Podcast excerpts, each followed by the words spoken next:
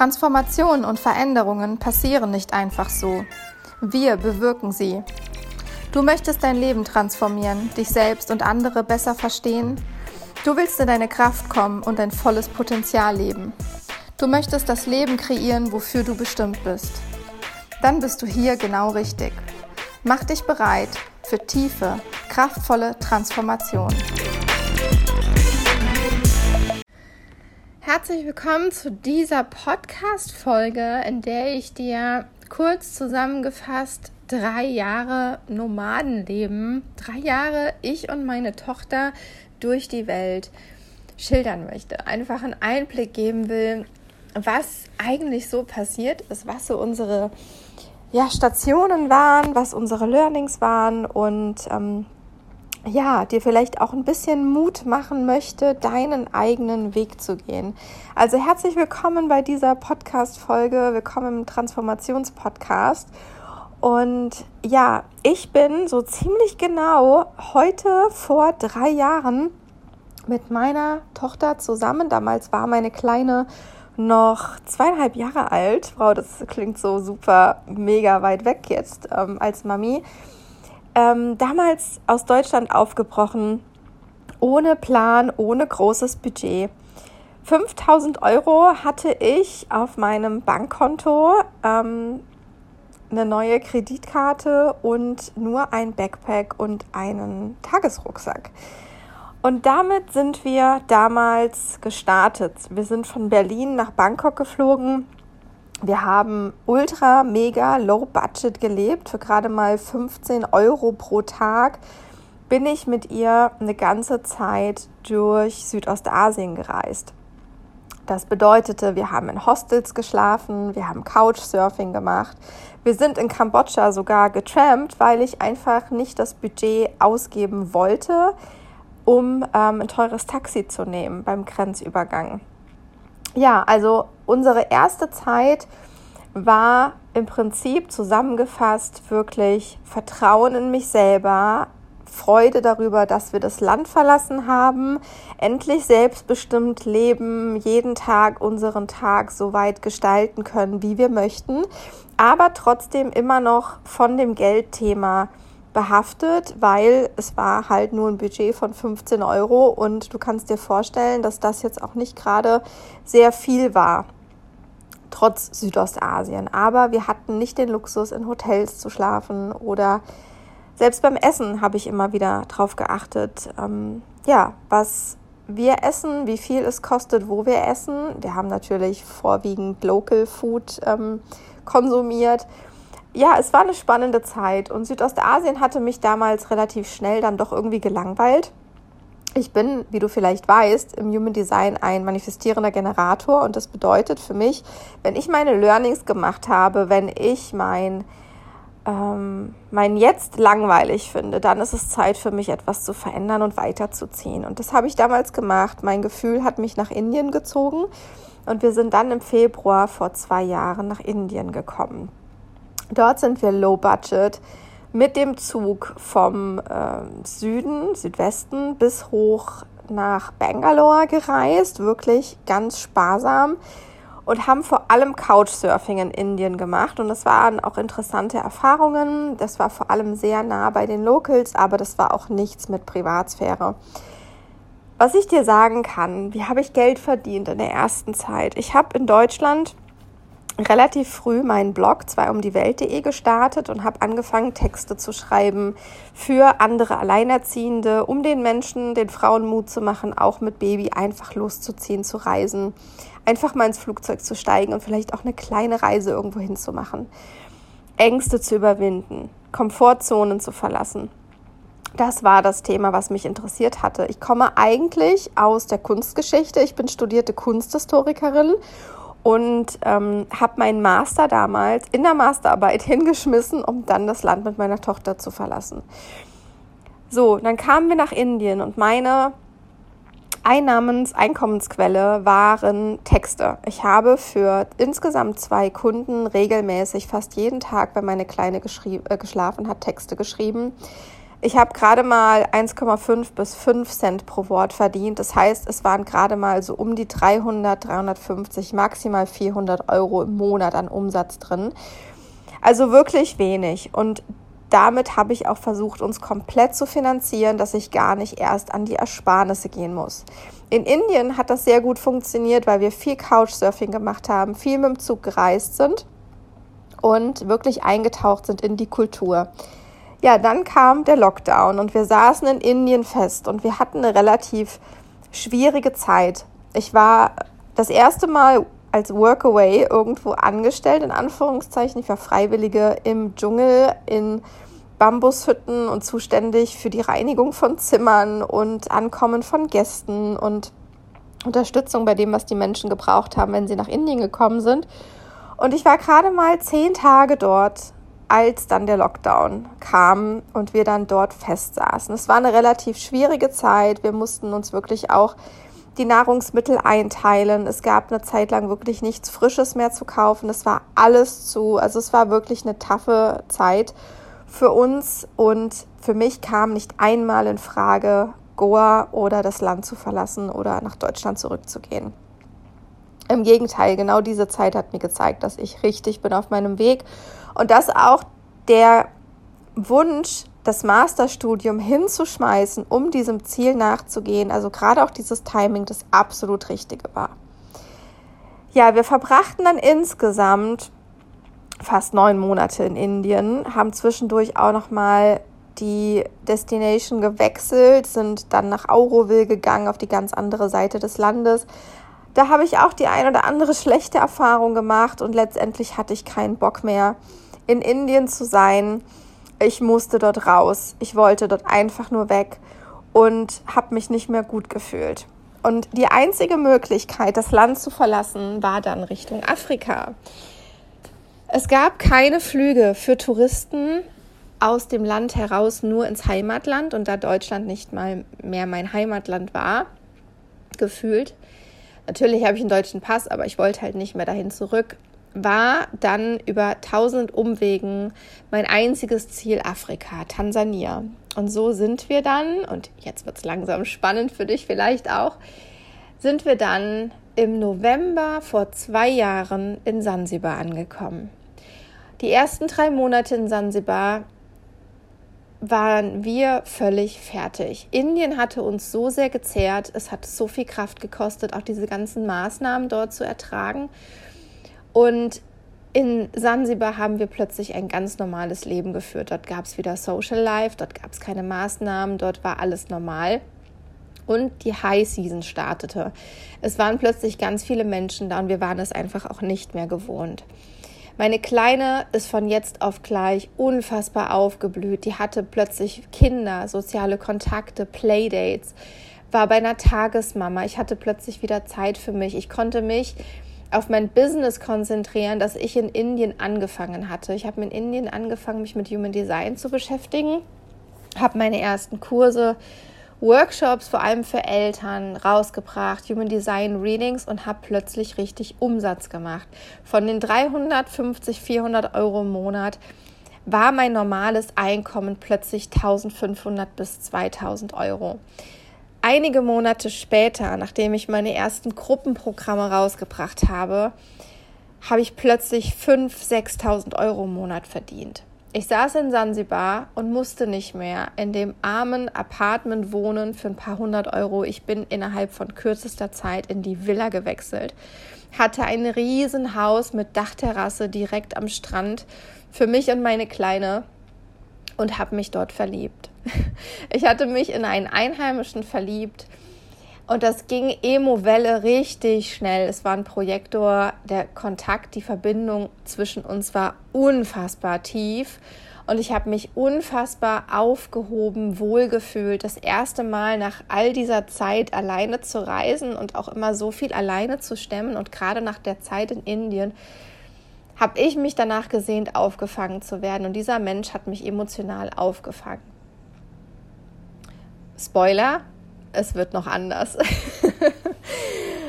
ähm, ja, dann hatten wir eine gemeinsame Zeit in Indien, zu dritt, er, ich und meine Tochter. Und es gab so die ein oder anderen Struggles vor Ort. Es gab Probleme mit dem Visum. Ich wollte nicht mehr reisen. Ich wollte nicht mehr weg für die Zeit, in der ich dort war. Ich wollte nicht das Land verlassen. Ich wollte nicht irgendwelchen Tests und Maßnahmen ausgeliefert sein mit meiner Kleinen und wollte bleiben. Und wir waren total verliebt und es ist total verrückt gewesen, aber wir haben innerhalb von kürzester Zeit dann geheiratet. Ich habe in Sansibar geheiratet. Ich muss total lachen, weil es so untypisch für mich ist und es ein riesen, riesen Learning für mich war und ähm, ich die ganzen Anzeichen einfach auch nicht sehen wollte. Naja, aber wir haben geheiratet und die Hochzeit war auch schon irgendwie so Katastrophe, weil einfach alles, meine gesamte Energie, mein Sein hat sich dagegen gesträubt. Und ich habe es trotzdem durchgezogen. Ich kann dir sagen, ein Riesen-Learning. Naja, und dann bin ich kurz mit meiner Tochter nach Europa gereist. Wir fanden das richtig blöd, sind direkt wieder zurückgekommen. Sind dann in unsere gemeinsame Wohnung in Sansibar, die ich komplett und liebevoll eingerichtet habe. Das heißt, ich habe dann nach zwei Jahren Nomadenleben, gerade auch durch diesen Einfluss in Sansibar, dadurch, dass so viele deutsche Frauen dorthin kommen, sich verlieben, heiraten, Kinder kriegen, ähm, Wohnungen einrichten. Ich habe mich da irgendwie auch total reinziehen lassen und letztendlich da auch eine Wohnung eingerichtet. Ich wollte nie Land kaufen, habe ich Gott sei Dank nie getan, auch nie ein Haus gekauft, aber ja, ich habe diese Wohnung eingerichtet. Ja, die Wohnung war wunderschön und nach drei Monaten habe ich festgestellt, lass uns reisen. der MG kann halt auch einfach nicht an einer Stelle sein oder das Gleiche immer durchziehen. Also habe ich gesagt, hey, let's travel together. Ja, dann haben wir zusammen Flüge gebucht und ich war diejenige, die das alles bezahlt hat. Und ich kam recht schnell an meine Grenze, weil ich einfach gemerkt habe, dass es mir in der Beziehung einfach nicht reicht.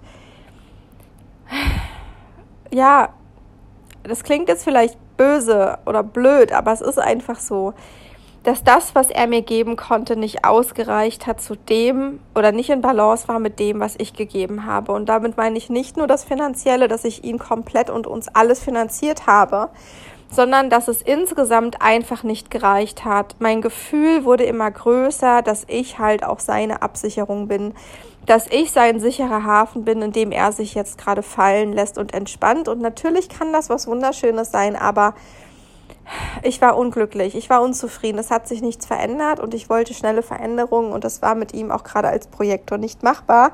Es soll jetzt hier auch gar nicht um unsere Beziehungen gehen, die wir ähm, hatten. Es geht einfach darum, dass ich dir das Learning zeigen will, dass ich ein Mensch bin, der in diese Erfahrungen jedes Mal reinjumpt um dann daraus zu lernen, um weiterzugehen. Ich bin oft oder ich erlebe sehr oft intensive Phasen, weil ich wirklich 100% all in gehe und dann rein jumpe und emotionale Welle bin. Ähm, und auch ich experimentiere oft noch selbst mit meiner Emo-Welle und schlafe vielleicht nicht lang genug drüber, nehme mir nicht genug Zeit, aber ich habe immer diese extremen Learnings und die will ich dir einfach weitergeben. Das heißt, wir sind zusammen gereist und es hat nicht funktioniert. Mein Bauchgefühl, alles in mir hat sich gesträubt, das zu tun, aber ich wollte es für uns einfach tun, dass ich uns noch diese Chance gebe, ob wir zusammen reisen können. Und es hat nicht funktioniert für mich und ich habe ihn in kurzer Zeit zurückgeschickt. Und dann hat sich herausgestellt, dass es eine relativ toxische Beziehung war. Für beide Seiten. Ich bin mit meiner Tochter dann in Brasilien geblieben. Wir sind dann ähm, durch Rio gereist. Wir hatten eine unfassbar tolle Zeit. Rio ist ein wunderbar magischer Ort. Ich liebe Rio über alles. Und wir sind dann noch in die Dominikanische Republik, ich und meine Tochter, haben da noch ein paar Wochen verbracht, den Jahreswechsel, sind dann nach Mexiko und waren bis Anfang diesen Jahres in Mexiko in einer Community mit anderen deutschen Familien.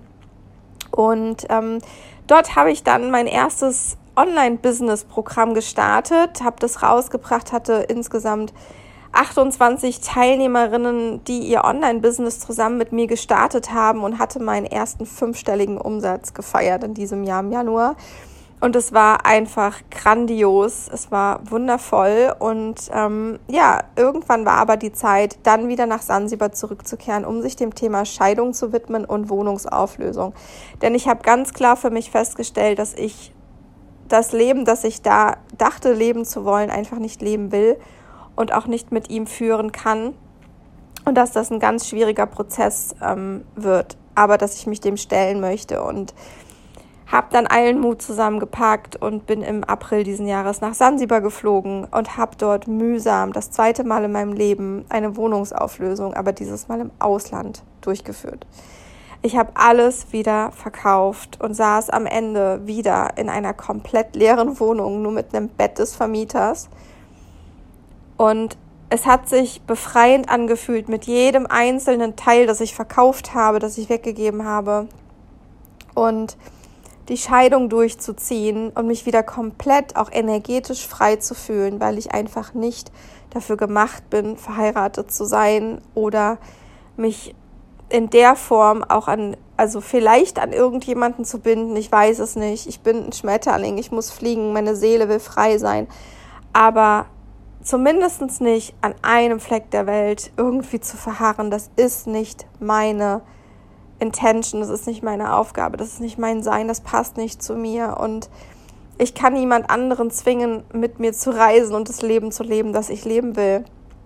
Ja, also haben wir zusammen entschieden, dass wir die Scheidung durchziehen und dass jeder für sich frei sein muss und dass er die Frau finden kann, die ihn ernährt, die für ihn sorgt, die ihm Kinder bringt und die da, dort bleibt. Aber ich einfach, ja, für mich frei sein will in der Welt und wir haben uns voneinander verabschiedet in der Wohnung. Wir saßen in dieser leeren Wohnung zusammen und es war unfassbar emotional, aber auch so wichtig, das zu tun. Und wir sind dann, ich bin mit meiner Tochter dann anschließend in die Türkei geflogen im Juni diesen Jahres für ganze drei Monate. Wir haben drei Monate dann in der Türkei verbracht. Relativ, ja, einsam vielleicht auf der einen Seite. Also ich hatte einfach vor Ort keine sozialen Kontakte für uns gefunden. Es war super schwierig, sich in der Türkei zu, äh, Türkei zu vernetzen.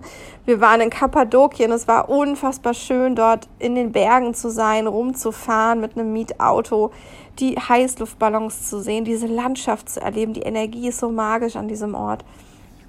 Wir waren dann sehr lange in Antalya und haben dort unsere Zeit wirklich in schönen Fünf-Sterne-Hotels verbracht, an Pools, am Meer, in tollen Restaurants und haben da einfach unsere Zeit zusammen verbracht. Und ich habe mal wieder festgestellt, dass ja länger als sechs bis acht oder maximal zehn Wochen ohne Entlastung und Betreuung und Unterstützung für mich ist einfach zu lang. Und so hatte ich dann ursprünglich eigentlich einen Flug gebucht, um nach Indien zu fliegen, weil viele meiner Freundinnen mit ihren Kindern nach Indien kommen. Aber dann hat mein Bauch sich sowas von gesträubt und mein Gefühl hat sowas von Nein gesagt, sodass ich diese Folge, die jetzt gerade aus Thailand aufnehme. Das heißt, ich sitze jetzt gerade in Koh Phangan in meiner Holzhütte, also Hütte ist ja untertrieben gesagt in meinem Haus hier, das ich gemietet habe für drei Monate und ähm, ja, lass hier Revue passieren über die letzten drei Jahre. Drei Jahre, in denen wir so viele Länder bereist haben. Drei Jahre, in der, denen wir low budget gelebt haben und innerhalb von kürzester Zeit sechsstellig, also ich sechsstellig wurde in meinem Unternehmen, Mitarbeiter eingestellt habe, einen erfolgreichen YouTube-Kanal habe, diesen Podcast wieder belebe, ähm, ein neues Instagram-Profil jetzt kreiert habe, in dem ich ganz gezielt mich darauf positioniere, Menschen in ihr Online-Business zu bringen oder das Online-Business erfolgreich werden zu lassen und das zu vereinen, was ich in dieser kurzen Zeit in meinem Online-Business gelernt habe, nämlich auch Energie mit reinzubringen, Human Design mit reinzubringen, Spiritualität zu integrieren in dein Leben, aber auch in dein Business und wirklich nach Human Design auch zu leben. Und ich verlinke dir das alles unten in den Show Notes, damit du da auch gerne mal reinschauen kannst. Und ja, ich habe Bock, ich habe Bock, dieses alte etwas loszulassen und in dem Neuen, das ich mir aufgebaut habe, aufzublühen und zu sein. Also auch diese alte Identität, diesen alten Account ein bisschen loszulassen und mehr in das zu steppen, was ich jetzt eigentlich bin. Nämlich, ich bin nicht mehr low budget.